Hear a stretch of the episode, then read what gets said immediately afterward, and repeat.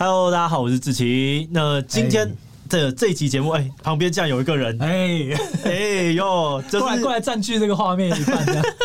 因为很多人呢都说，自己其实你都做 Podcast，怎么都没有做访谈呢？这才是精华。哎，所以我就想说，好啊，那我就来做一个访谈。那这个节目的形式呢，就我想要比较 free 一点点，嗯、基本上呢不会像上次神秘职业大揭秘一样，我就找一大堆呃我很关注的这种特别的职业。没有，就是找一大堆我的朋友，或是我很感兴趣的人。哦，那那我是你的朋友，还是你感兴趣的？都是 感兴趣的朋友，对不对？对。所以今天的第一集呢，就是找到我的好朋友，这是杰哥，跟我们一起来聊聊。那这个节目，我目前的预想是，我们会录了大概可能四十到五十分钟的时间，嗯，但是我会剪十五到二十分钟放在我们 YouTube 主频道。所以如果大家喜欢的话，你就可以到 Podcast 来听，这样子还是有个差别，因为。我必须说，呃，在 YouTube 你超过二十分钟的节目，那个剪辑有点难做。然后，而且在 YouTube 上面，你就是要效果音。但是，一个好的访谈，我能够。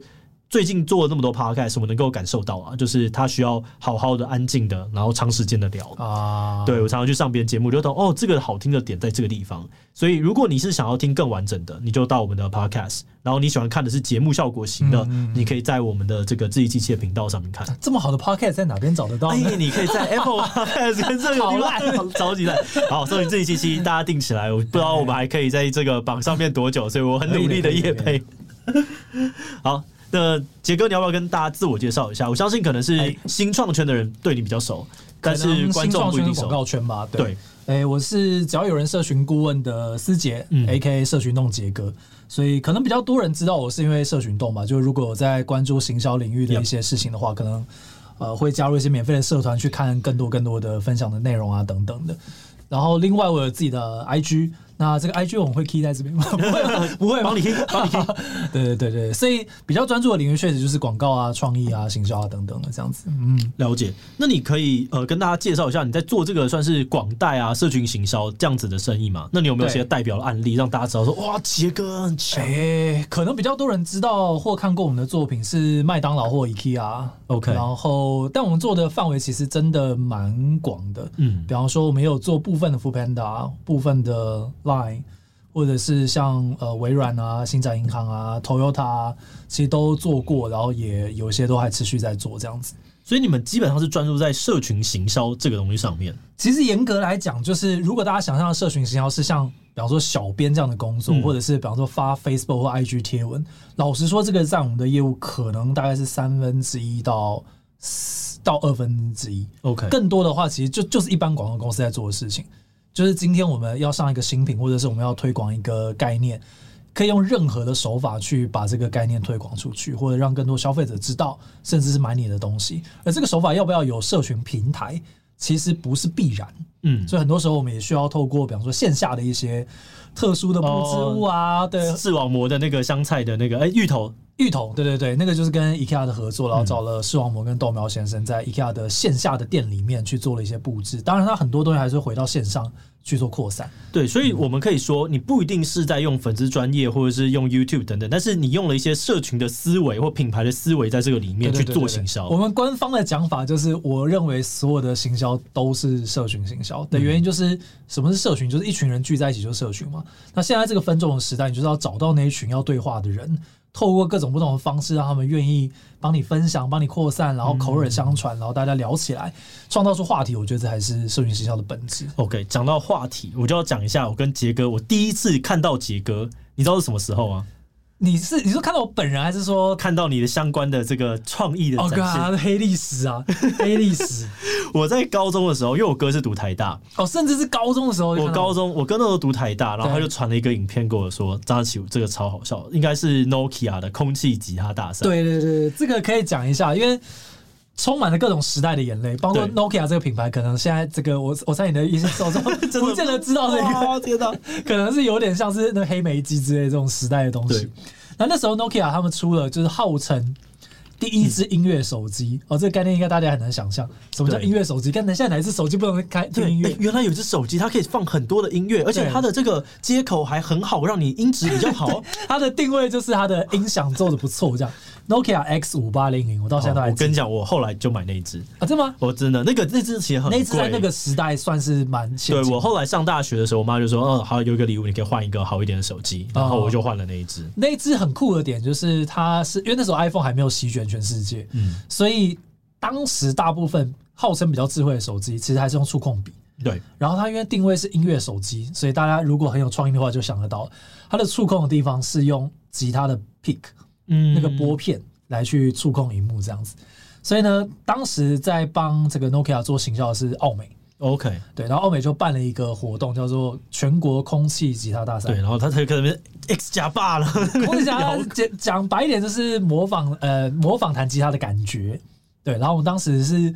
范范认真的处理音乐啊，然后做了一些有的没得的，对，就是表演，就是一个表演，表演，表演，对对对。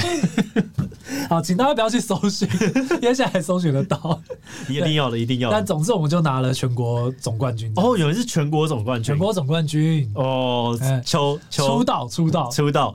所以。你是因为这样子才开始对广告产生兴趣，然后是因为跟澳美有点连接才进去了吗？还是怎么样的状况？其实有点小复杂，就是当时办这个比赛应该是澳美的公关，嗯，其实不是澳美广告啊。那但是澳美公关当时就办了这样的活动，然后呃，最后拿全国总冠军那个比赛发生了一个有点小插曲。OK，我还记得，对，就是。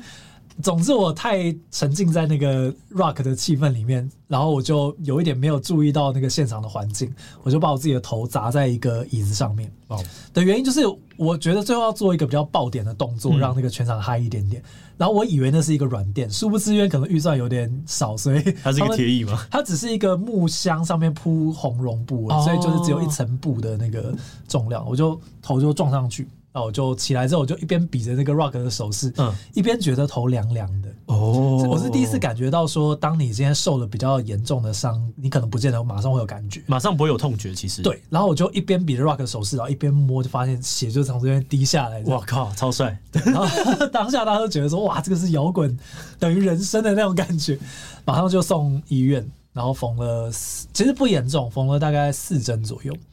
好，为什么要讲这个故事？嗯、是因为。奥美那时候，因为他们很紧张，活动出包嘛，对，就是出各种意外，是活动公司最不想要的，所以我就陪我去，然后一边我这边缝，然后就一边跟他讲干话，他一边觉得说，哎、那你们是哪边毕业的？哎、欸，台大，台大怎么会这么智障？他说，哎、欸，好像也蛮有创意的，然后应该也不是笨蛋，嗯，所以他就说，那不要你要不要来澳美实习？哦，就做 Nokia 的这个案子。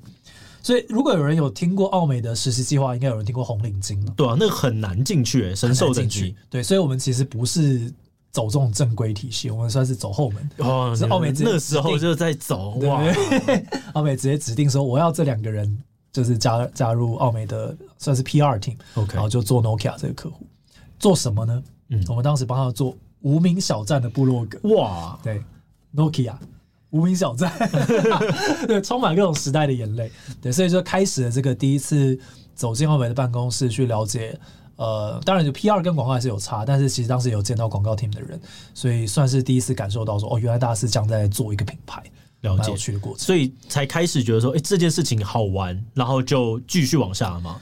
其实没有想那么多，因为呃，我从大二开始就觉得说我想要做行销的原因就是。我会计很烂，然后我财务也不怎么样，但我自己觉得我自己好像蛮有创意的。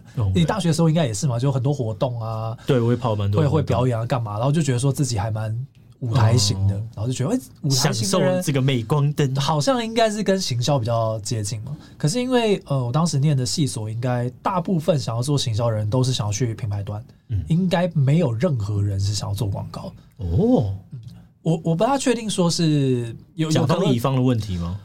对，我觉得可能有诸多理由，就是学长姐进行销领域的进甲方比较多嘛，所以他们就会跟他跟大家讲说是乙方很恐怖啊，嗯、然后甲方比较有尊严啊，所以你你听到的资源跟声音其实都是都是这样子。然后呃，当然就是如果你要讲产业平均的话，甲方薪水一定会呃，或者是你把范围切小一点，外商的品牌行销经理的薪水一定比泛乙方来的高，这个是、嗯、这是必肯定的。对，所以。呃，从各种角度来讲，就所有人都会劝你说，你要做行销就要去甲方。所以哪怕我待过澳美，然后也觉得说，哇，这个好酷哦。可是我最后毕业还是去了甲方。了解。所以你后来不是去澳美，你是去了哪边？我第一份工作是去通用磨坊。通用磨坊，我觉得可能有些人不见得知道知道这个公司。我想大家最多人会知道，应该就是绿巨人、绿巨人跟哈根达斯。哦，对，哈根达斯，对，没错，哈根达斯。当时还有湾仔码头。哦，湾仔码头也是这边，你们已经被这个这个叫什么那个陈柏维的水饺给取代了。对，因为哎，还真的是，就是台湾有太多在地很强的冷冻水饺，嗯，所以后来万丈码头呃，因为它比较贵，所以就没有在台湾继续留下来这样子。然后当时是做绿巨人玉米粒，了解。那在通用磨坊是一个怎么样子的工作体验？呃，通用磨坊它是美商，然后它在全美应该是第四大左右的食品公司，然后在全世界大概第六大左右，所以其实算是蛮大的公司。但有趣的地方就是。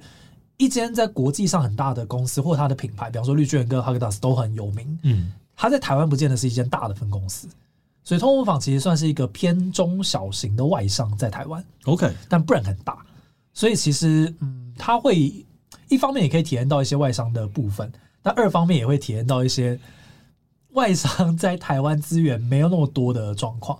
其实这个很多时候跟大家的想象不见得很一样。嗯。很多人说，哦、呃，如果去做品牌，然后去做 FNCG 外商是最最多人想要挤进去的选项。然后他当然一方面会有一个原因，就是他品牌通常很强，嗯，才会选择在各个地方都开嘛，对，每个国家都有。但是其实很多时候本土的品牌在台湾的机会反而会比较多，因为它产品就在因为 Q 呃它的 HQ 可能在这里，所以你能够做到更上面。对，没没错，就是你可以。有机会碰到，比方说产品的口味，嗯，或者是呃，比方说新品。可是其实以外商来讲，大部分就是国外给你什么，你就是卖什么。对，所以它有好有坏。然后我在绿巨人的时候，其实也遇到一个很明显的优势等于劣势的地方。OK，就是绿巨人玉米粒的市占率非常的高，它大概是八成到七成五到八成的市占率。哇，你你知道第二名玉米粒是谁吗？第二名我猜是牛头牌吗？你好厉害哦！我中了。第二名是牛头牌，大概是十几趴这样子。我我那个时候了，有在买，有在买，有有在做菜，有在做菜。所以其实绿巨人遇遇到一个状况，就是老实说，他不需要打广告了，他就一定是第一名，就是无法翻盘了。就是十一趴跟七十几趴差太多了。所以他所有的资源都会放在，比方说线下通路啊，然后价格啊等等的，因为他不需要去打什么电视广告这种很品牌端的沟通，嗯，然后可能用的东西就很旧的也没有差，就摆着。没错，他二十年前就已经洗完台湾人的脑了，嗯，所以大家想到玉米粒就想到绿卷玉米，但它难的地方就在另外一件事情，就是玉米粒整个品类在往下掉，觉得大家不做菜嘛，嗯，大家都外食啊等等，就还还没有进入疫情的时候，对，大家都不做菜，所以大家就不大买玉米粒。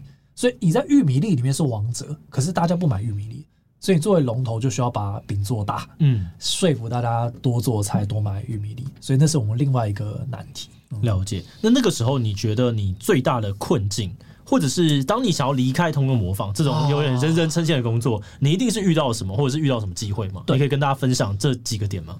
其实就是延续着刚刚这个背景，嗯、最大的是感受到自己的职涯的局限性。当今天呃，这个品牌是不大需要你做所谓的品牌哦，你只在做 sell，会比较像是呃，有一些公司的通路行销在做的事情。OK，对，就是比方说，我不知道大家知不知道一个名词叫 POS，POS 就是通路上的一些布置物。嗯，比方说你今天去看那个家乐福有一个玉米罐头的塔，对，然后上面放了一只巨大的龙头，我跟你讲说过年要买绿巨人，嗯，啊，那个就是我们做的。哦，因为你走进通路的时候，你要注意到这个地方。对，那我们大部分时间就会花在这些这些档期，比方说新年跟中元节，大概就是吃掉了玉米大概一半以上的业绩。哇，那么多，有趣吧？对不对？都都已经到这个时候了，中元节还是大家买玉米粒的？为什么？为什么中元节要买玉米？要堆罐头塔哦，比较方便啊。对对，所以其实蛮有趣的。然后这可能也是习，就是大家已经习惯了，就是玉米粒在那个时间点会比较便宜。嗯，对，所以就会变成。我如果想要去，比方说拍电视广告，或者是去做一些比较有趣的，当时正在崛起的数位行销，是基本上机会不大，或者是资源很少。对，所以呃，后来就是刚好有猎人头联络我说，哎、欸，你有没有考虑转职？然后那时候开始跟他聊说，我现在缺的是哪一些部分，然后他就找到帮我找到我的下一份工作这样子。OK，那你下一份到哪边？下一份到妮维雅。妮维雅，妮维雅可能有比较多，哦、可能比较多女生知道吧？哇，那你很早就经历到猎人头这件事情，哎，好有趣哦。我自己的觉得，我不知道现在还是不是，嗯、可是我觉得 FNCG 的形，FNCG 就是快速消费品，嗯，或者就是你常常需要重新买的东西，比方说什么乳液啊，对，洗面乳啊，或者是衣服啊，食物衣服其实都算是就是常常需要替换的，叫快速消费品。嗯、那快消品其实是特别重视行销的的领域的原因，就是它的 RD 都。差异性不大，对，嗯、对对。比方说三 C，你可能 R&D 就是研研发差很多，这种导致出来的产品可能差很多。可是老实说，就是衣服就是那样。呃，衣服可能还算有差的。OK，比方说就这样。呃，大众消费的，比方说屈臣氏买得到如意，嗯，呃，你要我盲测，我其实我们自己都测不太出来。懂。对，然后那个成分其实都差很少。OK，所以它大部分的产品差异化就是建立在行销人跟你讲它有差。对，所以。为什么大家说学行销、学品牌行销啊，去快消品是一个好的选择？就是就是因为这样，懂？因为它可以做的很深，然后你可以，而且甚至是你能够做成效型的分析，对，数据型的分析，这是需要看很多通路的报表。嗯，所以后来就去了妮维雅，也是快消品，就是身体如意嘛。然后当时其实就是希望能够做到比较多的像数位啊，或者是那种比较移花的东西。人年还年轻嘛，所以就觉得说我一直在做通路，有一点不移花。哎，我开始跟你相对熟的时候，是不是你就在尼维亚？我还记得对一四年，对。然后我们那个时候，我还记得我第一次去参加你们有一个广告的工作坊，然后在讨论那个再行销。就是收集那个名单，然后怎么用 Facebook 做，然后对我来讲，这一切都是很新奇。你那时候是不是才刚毕业不久啊？刚毕业不久，可能两年内啊，因为我刚毕业当完兵，我就开公司了，应该开公司的第一年或者是第二 一年半之类的。应该是，应该是很前期的时候，连再行销这个词都还很新的时候。对，那时候一四年我还在妮维亚，然后那个时候是应该是我第一次。呃，反正就是有一些中介人介绍我们，我们那时候认识的，然后在一个诡异的状况，对，非常诡异。然后我也是那时候认识的那个我现在的合伙人，对对对对，然后，哎，你是他学长吗？对不对？我大他两届，就是简讯的另外一个创办人洪天磊。对对对，我们就在那个场合里面认识的。然后后来我们并没有继续在那里面去做事情啦，但是总而言之，就开始了跟杰哥就知道说，哦，他有在，你有在做社群，然后你有在做行销等等的。对，因为一四年对我来讲，我我觉得对你来讲可能也是，嗯，算是一个转捩点的时期。就是我还在做品牌行销，可是其实我做的说载浮载沉可能有一点严重，但我觉得我没有找到自己的定位。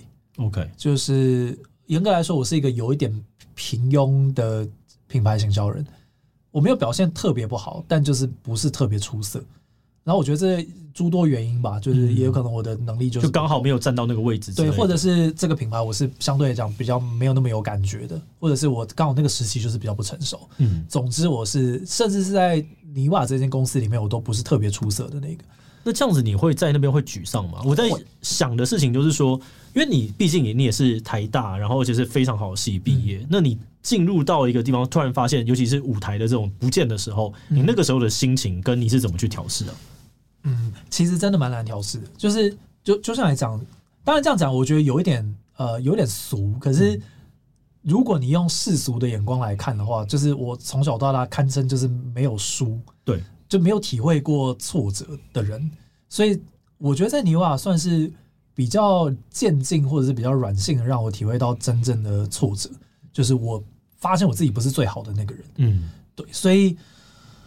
我觉得比较大的一个转折点有几个，一个就是呃，反正就是有一年我在呃 review 的时候，就是会一个一个被叫进去跟行销总监谈，嗯、他就说你是现在行销厅里面好像四改五个人里面唯一一个没有被被加薪的，哦，唯一一个没有被加薪，这其实是蛮大的，对，蛮大的羞辱，嗯，而且是蛮大的警讯啊，坦白说，对，而且我知道那个行销总监其实是蛮喜欢我的，他对我没有没有任何的个人的偏见，他是很喜欢我，然后很想要。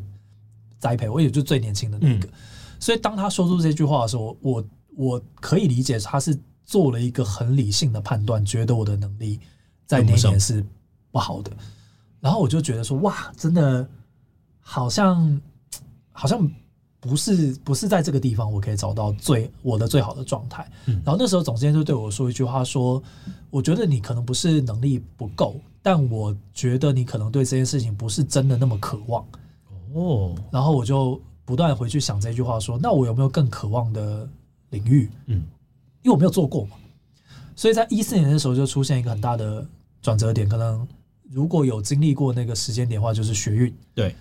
呃，学运的时候让我们看到很多行销的可能性，很多很原生的、很野性的行销跑出来。这些人都不是行销人，对，但都很好笑，都搞出了一个轰动型的东西。对，不管是好笑的，或者是严肃的也好，或者是那时候群募的崛起，嗯、让我们看到很多在这样讲不是很好，但是在、嗯、呃正规体系跟温室里面培养的行销人无法想象的世界。然后这些人是可以对着全国人说话的。甚至是甚至是台湾之外的地方，让大家看到这件事情的发生啊，或者是哪些事情是重要的啊，或者是资讯的整理等等的。然后我就觉得说，我想要知道，呃，以下这段细节，我甚至应该没有跟你讲过，应该没有。就是第一次我有感受到这件事情，是太阳花学运那时候在苹果日报的募资，OK，然后是呃少年，就是当时发动这个募资，也是我跟志奇的朋友。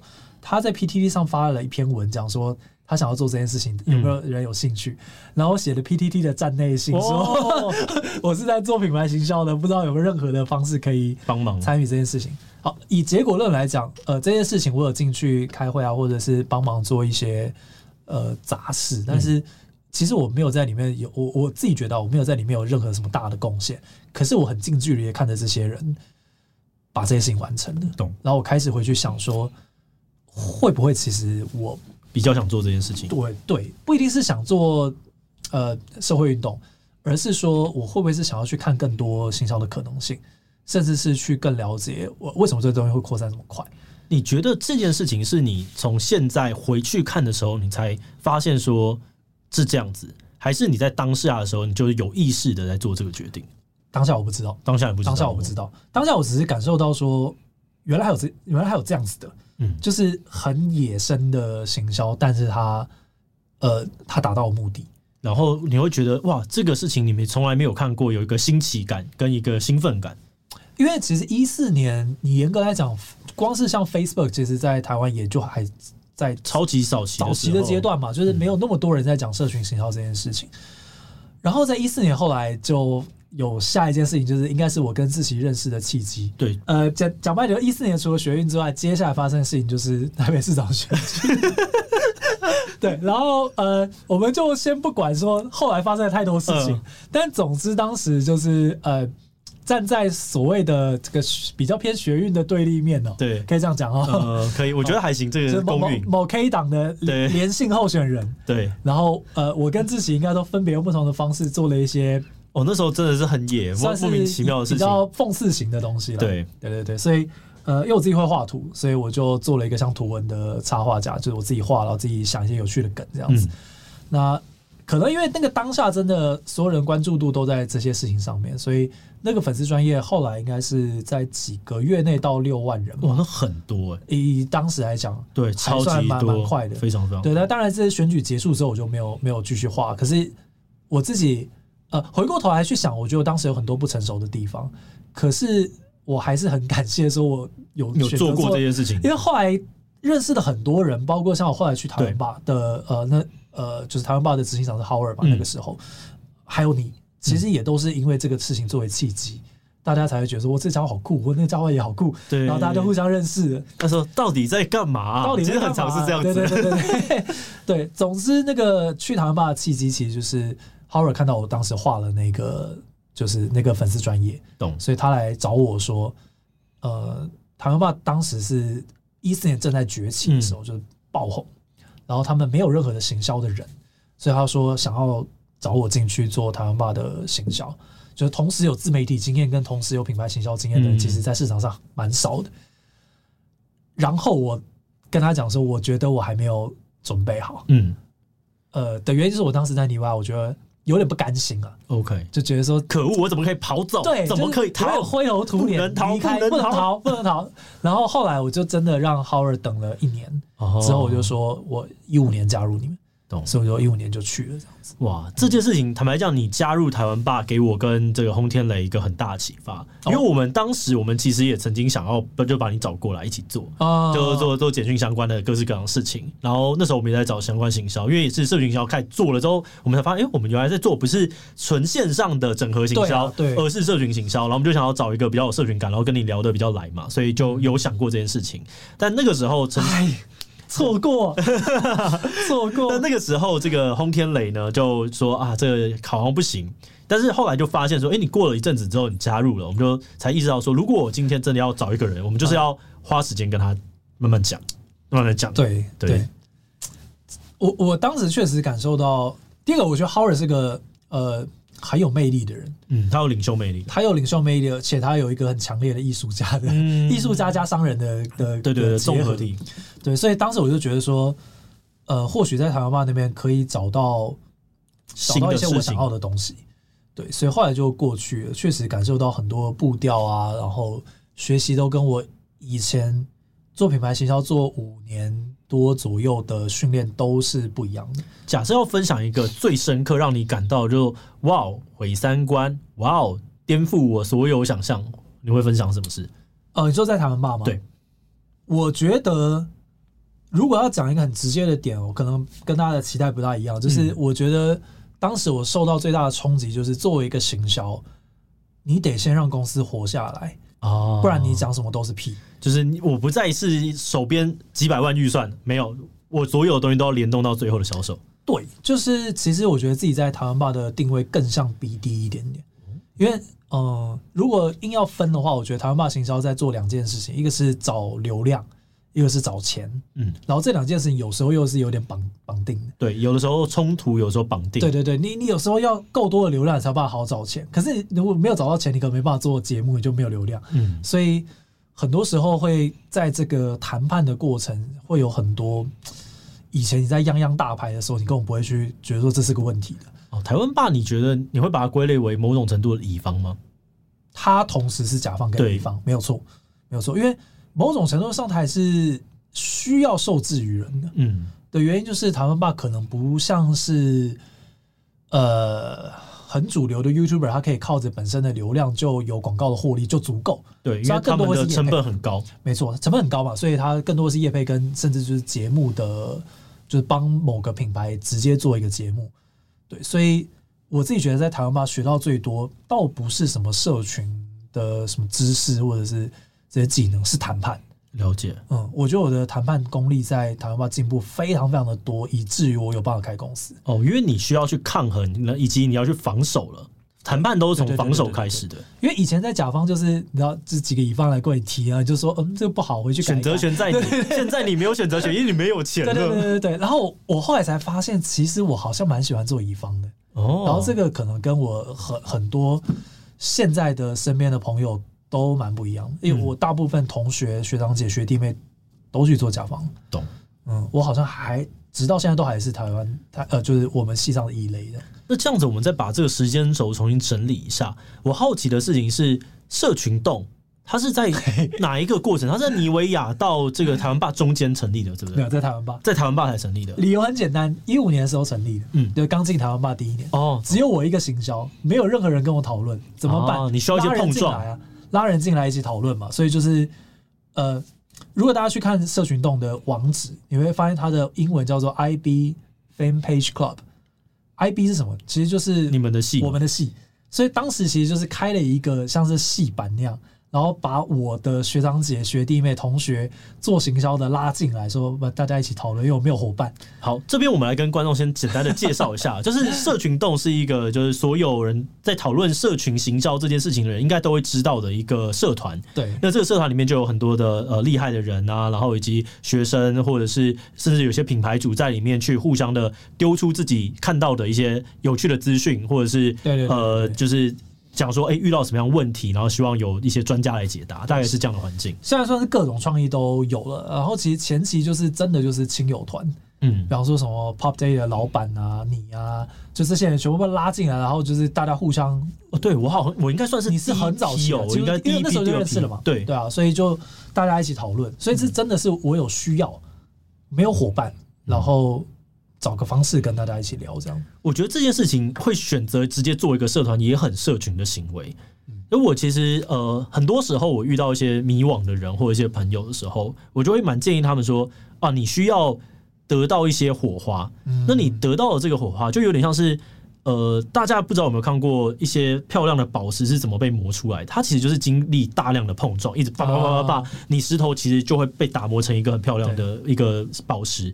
但是这个过程当中，你不能够是呃，不能够是所谓主动的。就你不能说啊，我今天我要来主动讨论一个东西，这样不会发生。我要为了一个宝石而对对对，那样子通常呢，你会限缩你自己的这个搜寻的范围，因为你会去主动去查。可是你需要被动，就是你要让你的环境里面到处都是别人在讨论，然后你就沐浴在那里面。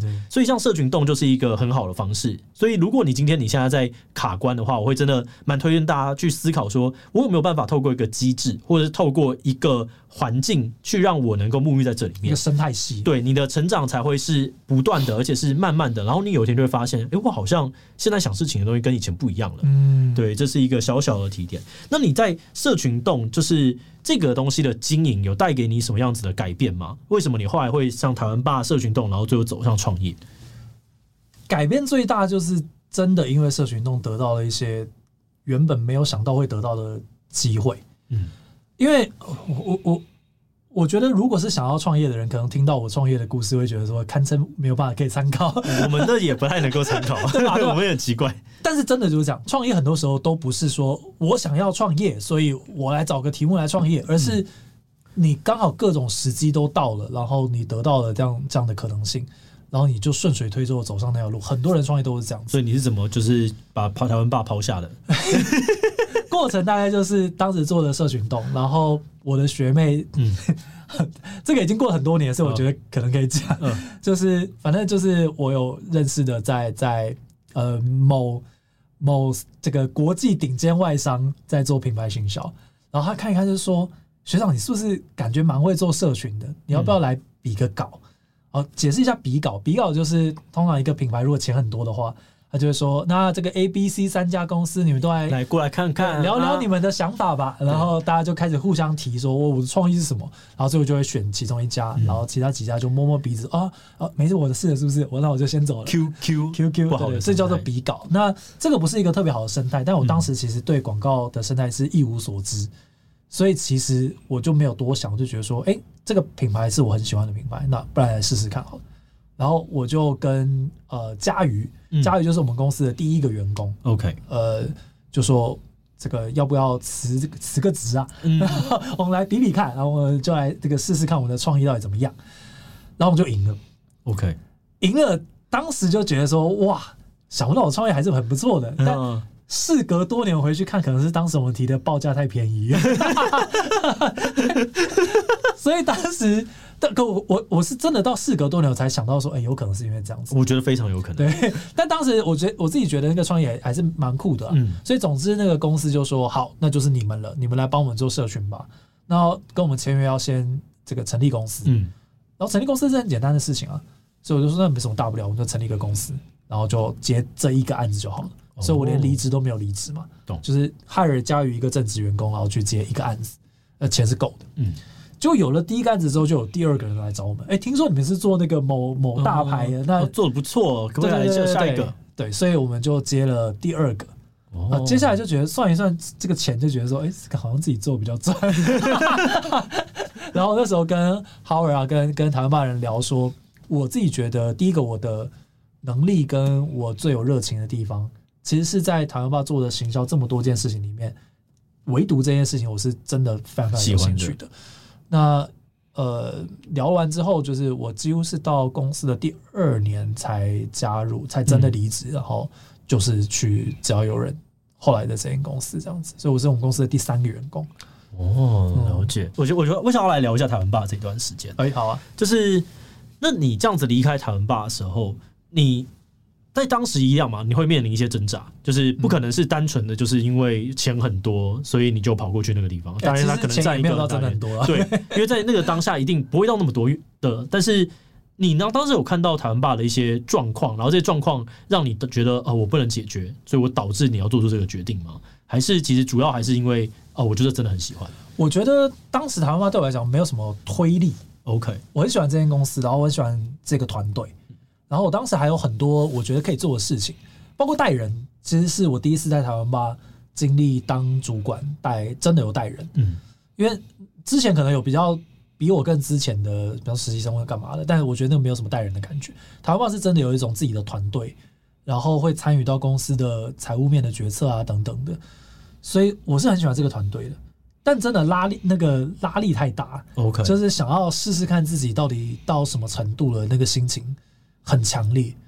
然后我觉得这个是在大公司工作，如果就这样一直继续做下去，我完全不会去想的事情，就是称称自己在整个市场上到底到什么等级。嗯，但是在台湾吧，在新创很容易会遇到很多很厉害的人，然后这些厉害的人是你以前可能根本不会注意到的，可是一旦进了新创圈之后，你就会发现，哇！大家都很强，还有这种做事的方法，然后做这么好，还可以做那么快，然后我就会觉得说，我难道不行吗？就是当我找到一个我觉得我自己做的还不错且我有热情的事情的时候，你那个不断质疑自己的声音会会一直出来。你是一个很靠竞争在往前的人吗？对，OK，你这是从小就这样，我觉得是，然后。我之前不是去做那个盖洛普？对，我刚刚就想到这个词，就你有一个竞争这个，而且你刚刚一直提到是那个竞争的那个热情，你有点像是一直摩擦生热，摩擦生热，然后就啊冲啊！对我我我其实到有一点近期才意识到这件事情。嗯、我可能之前有感觉说我是很喜欢竞争的人，但我后后来才知道说这件事情占我的到目前的职涯的比重有这么重。懂，就是嗯，我觉得。我还是很需要被外人肯定.我才会对自己比较有信心。我不是一个对自己那么有信心的人，我需要直到有人给我掌声，我才知道说啊，因为我做的事情好像还不错。嗯，对，所以我一直还有点依靠这个东西。然后从台湾办离开，也是我觉得我想要试试看，在这个地方，如果全部都是我的的时候，我还可以得到这个东西吗？对，但到后来我才会发现。我觉得开公司之后那个感觉跟当雇员是完全不一样。嗯，开公司之后你才知道说，你个人再强，其实真的是没什么用，需要团队。对。然后做出一个好的团队，远比你自己表现的多好来的太有成就感了。嗯，而且我觉得应该说不同的时期，就像你自己是有办法用低的成本去处理掉这个营运的条件，嗯、然后呢，以及你本身有，例如说像社群等等的通路。假设我们今天定义老板要提供的功能性有两个，第一个事情是你要协助团队的问题，协助他们解决；嗯、第二个是你要创造竞争的优势。所以你在早期的时候呢，你的能够带案子进来，你能够快速的把很多事情解决掉，你一人无敌，这是好事。可是到了中后期，你要同时去进攻跟防守，你遇到了这个防守，哎，你需要团队来扛的时候，你就没有办法了。大概可能五六个人以上就对，你马上会遇到这个问题。对，那个我觉得思维是完全不一样的，就是。呃，一个很强的个人可以不断的在战术上获得胜利，嗯、可是到战略的层面就会很明显的短板会出来。对，就我不是一个很擅长当老板的人，然后这也是我第一次创业，且那个创业也不是说我想好我要创业我才创业的嘛，对就是都都是突然来的，都是突然来的，突然来的，所以其实我没有准备。然后这个事情到可能公司第二年、第三年是感觉是最强烈的，嗯，就是你知道你自己还没有准备好，但你已经没得后悔了。你得带着这些一直往前走，包括带着自己往前走，然后那个焦虑感，同时间会让我处在一个很惶恐的状态，可是同时间又会不断的刺激我，觉得说，哦，因为你竞争。不能输，对，不能输，逃开开，逃开。开，对对对对对，不能逃，不能逃，对，所以就。一直走到现在。哦，那我我在这个过程中，因为我其实从你像刚刚讲妮维雅他们爸，嗯、然后到现在只要有人，就一直都是认识，而且我在观察的。嗯、我我好奇的另外一个问题是，你对于广告、对于社群，我觉得你是真的很有爱，而且有热情，嗯、然后这些热情导致你愿意花那么多的时间去分享这些东西，然后甚至是有的时候你会有很多关于这些社群的案例的一些感性的发文，为什么？你觉得这个源自于何？为什么你会愿意做那么多的分享，以及为什么你那么喜欢它？呃，我觉得这个感觉，我觉得是只有分享者才会感受到的。就是你在分享的过程，其实会帮助你自己内化很多很多的事情。我是开始分享之后才知道说，原来这件事情我已经学会了。哎，你是你是要靠着整理东西来内化的人吗？对，哦，跟我一样。我发现我必须要打字，然后再来跟别人讨论。我一定要这两件事，不然我不会吸收。对，打字或者是跟别人讲，比方说讲座啊，嗯、我去做那个简报的时候，讲几次之后，哎，哇，原来是这样，原来是这样。我是很需要这样的人，然后同时间我又是很需要外界肯定的人嘛。嗯，所以每一次分享的时候，我看到大家。比方说，给我一些不管是好的或不好的建议，或者是评论，嗯、我就觉得啊，原来这件事情可能不完全是我想的那样，然后再回来去思考，有一种开眼界的感觉。对，因为就是我觉得，当你去做这件事情的时候，你就会更能够感受到，第一个更能够感受到自己在哪里，第二个更能够感受到说那厉害的人在哪里。哦，对，所以我觉得，我觉得我有一个特质，是我到比较近期才发现，就是。原来我不是那么怕丢脸的人。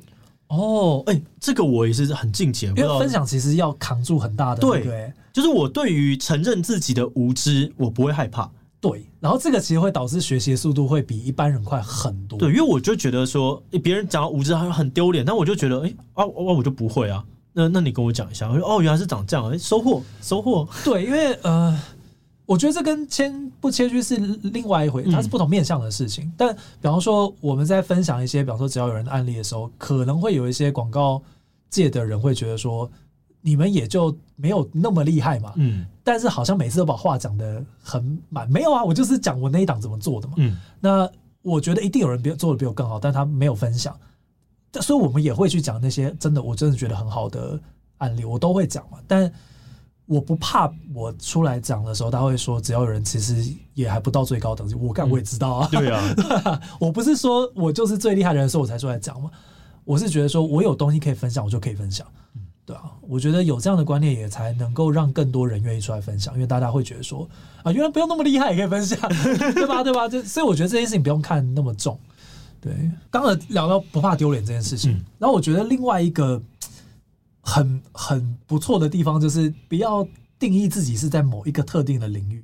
哦，你也是四不像公司。对，因为比方说我们是理论上应该比较接近广告公司嘛，嗯，但你一直想说哦，只要有人是一间广告公司，你就很容易只会去跟广告公司学习，然后你会用广告的方式来解决问题，就等于说有人讲说呃，就是当你是锤子的时候，你看所有问题都是钉子，是这样子吗？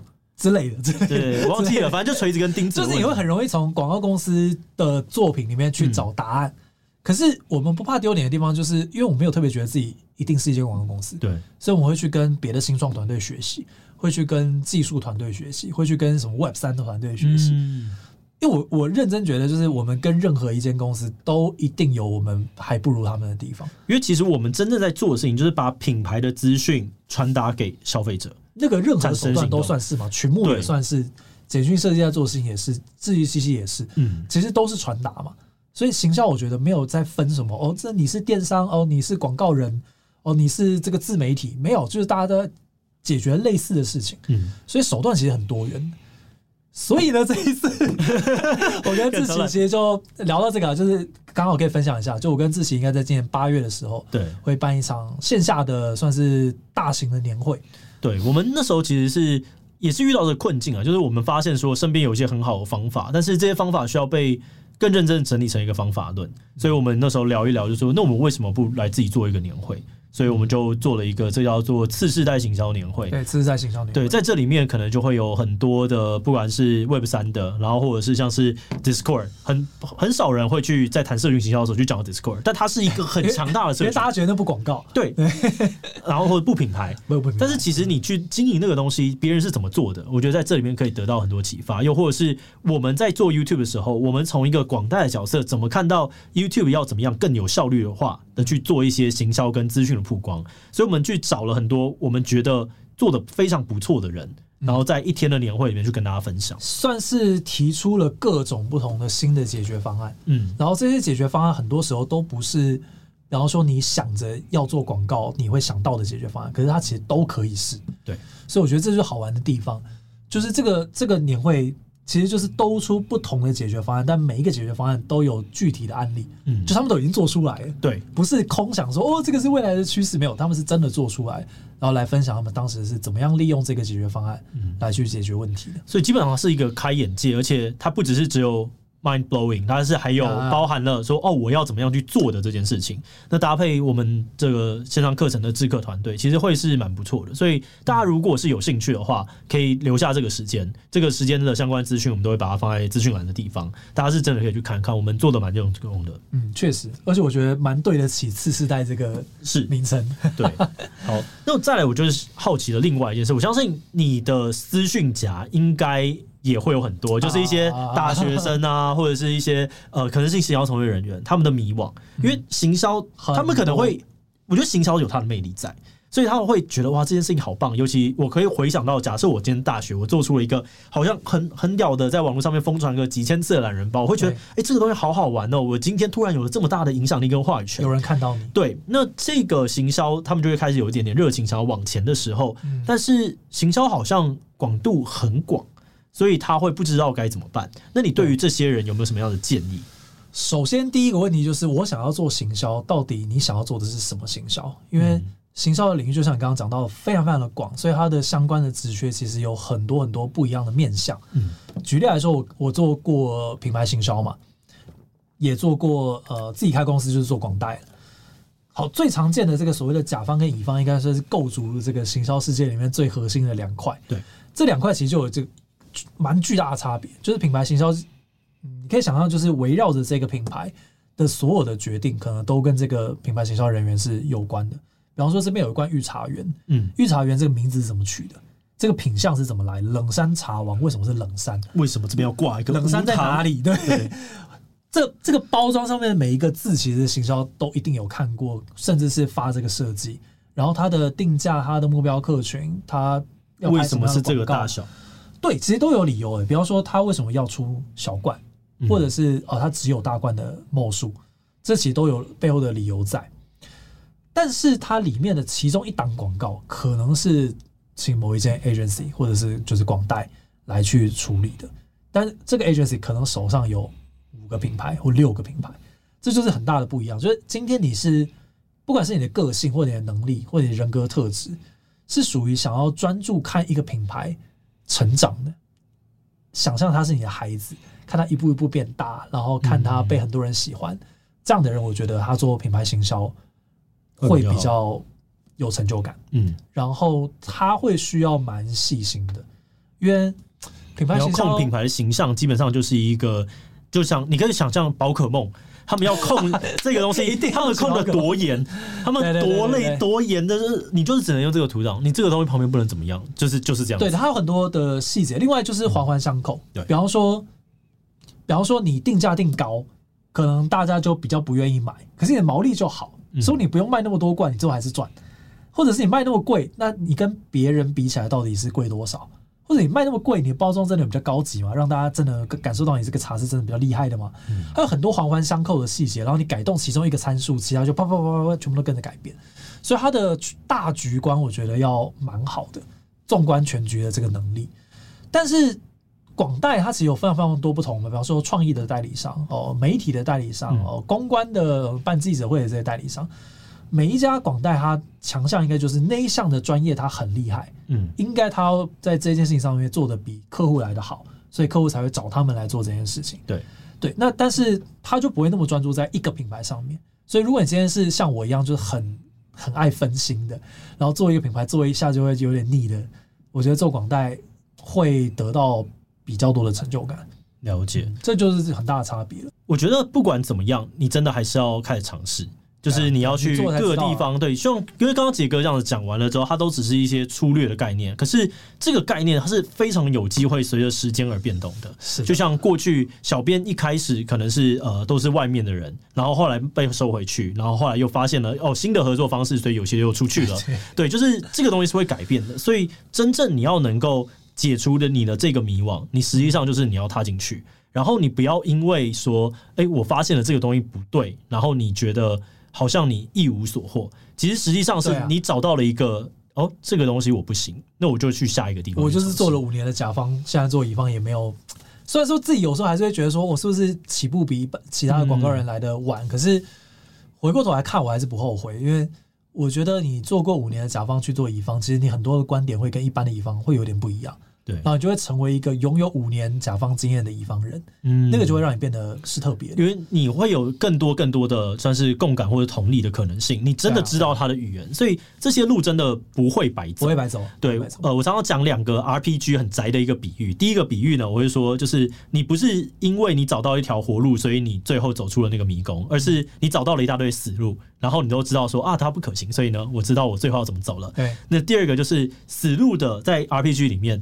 宝藏永远都在死路，所以你会在那边收获一些东西。我觉得大家可以抱着这种一些很坦白讲的正能量鸡汤的心态去弄。但我觉得这是我人生的真实。还是要看是哪一款游戏，《艾尔登法环》你走到 会有宝箱怪，会有宝箱怪，对没有？世界没有那么多宫崎英高，好不好？不会有那么多的恶意，恶意就会留在法环里面。好，那最后杰哥，你未来还有没有什么发展可以跟大家分享？呃。这个其实讲起来可能会有一点点神，但是其实是我一直很想要跟你聊的事情，嗯、就是因为做广告这件事情，其实它的天花板是比较明显的。对，我说对于一间专案制嘛，对经营一间公司的天花板来讲是明显的，就是他要能够做到更大的营业额，就是要 hire 更多的人，接更多的案子。如果也是接案型的公司的话，所以跟我同期创业，包括像你啊、陈翔啊等等的，呃。洪天磊啊，等等，还有人设吧，嗯、其实都会跟我聊说，就是要要要早一点转型或者干嘛的。嗯、然后其实我也都知道，但我后来绕了一圈，会觉得说，如果说今天我的人生的追求不是最大的，在比方说公司要能够规模钱呢，对对对对对的话，那好像真的还是有我真的很喜欢的事情。嗯，那哪怕这间公司可能不会成为一间。第一个可能不会是超级赚的公司，第二个它可能不会越来越向世界顶尖靠拢，可能是不会的，因为它的规模会有一些局限性。嗯、但只要能够一直做我蛮喜欢的事情，且也做得不错，然后让大家都过得还不错，嗯，我觉得也算是也算是会让我满足的事情。不错啊，也可以啊，对啊，我觉得也可以。但当然，在这个过程中，我觉得也有可能就是我还没有到那个时间点。当我往下走下去，我可能就会发现，哎、欸，这边说不定有一个宝箱，说不定打开的时候发现我前面的路也没有白走啊，你被传送到另外一个地方，对对对，也有可能。对，所以我自己觉得，其实就像你讲的，不用那么带着目的性的去去探索每一条路，但是当你真的去做探索每一条路的事情的时候，你一定会得到一些东西。我觉得我我之前看到网络上面有一句话，他好像是在讲说，呃，当你明确的知道目的地，然后但你不知道该怎么走，这个东西才叫做迷路。但如果你连目的地都不知道，这个东西叫探索。就也不是呃，但当你当你还不知道目的地的时候，其实这一切都只是一个探索，都是探索。对，所以我觉得这个蛮有趣的。就是我那时候哎，对，好像是这样讲没有错。哦，对，我常常看一大堆心灵鸡汤小语。对啊，对我我其实是有一个，我一直觉得行销人的圣杯，嗯，就是终其一生如果继续往下钻研，然后我应该要摸到的东西。哪一个？哪一个？呃，我觉得就是我在一四年，或者是跟你们一起做一些事情的时候，嗯、我会看到那个东西的影子。就是作为一个创意人，到底能够发挥多少的影响力，而且是正面的影响力。OK，不管是哪一个议题都好，讲我真正想要讲的事情。但我一直觉得我的能力还没有真的到，嗯，所以每一次都算对我来讲都算是实验，哪怕是做品牌的案子，对我来讲都是让我自己变得更强的。对，在练习过程。